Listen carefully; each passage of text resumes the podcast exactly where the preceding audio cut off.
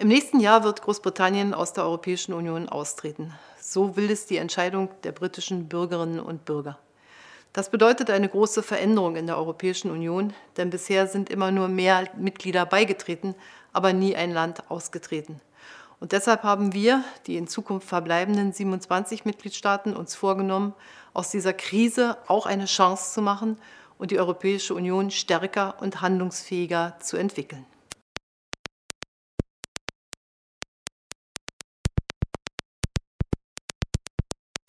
Ja, uns geht ein wichtiges und starkes wirtschaftliches Land ähm, aus der Europäischen Union damit geht uns etwas verloren.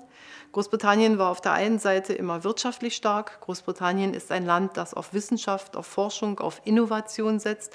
Deshalb hoffe ich, dass da auch eine Partnerschaft und eine zukünftige Zusammenarbeit bleibt. Großbritannien hat sich immer für Bürokratieabbau eingesetzt, ein wichtiger Punkt, unter dem auch viele Menschen in unseren Ländern leiden, dass Europa manchmal etwas bürokratisch daherkommt. Und Großbritannien war immer ein Land, das sich für den freien Welthandel eingesetzt hat, für den Multilateralismus. Auch das wird uns fehlen.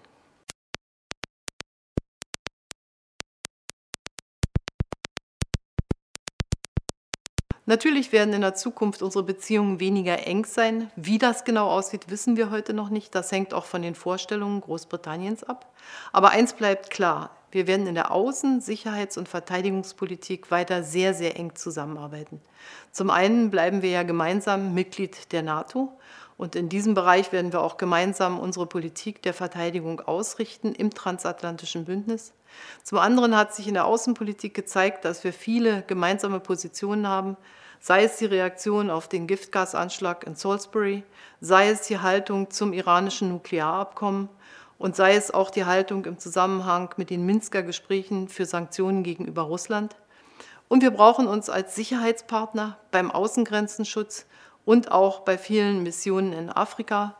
Äh, Großbritannien hat sich auch der Europäischen Verteidigungsinitiative angeschlossen.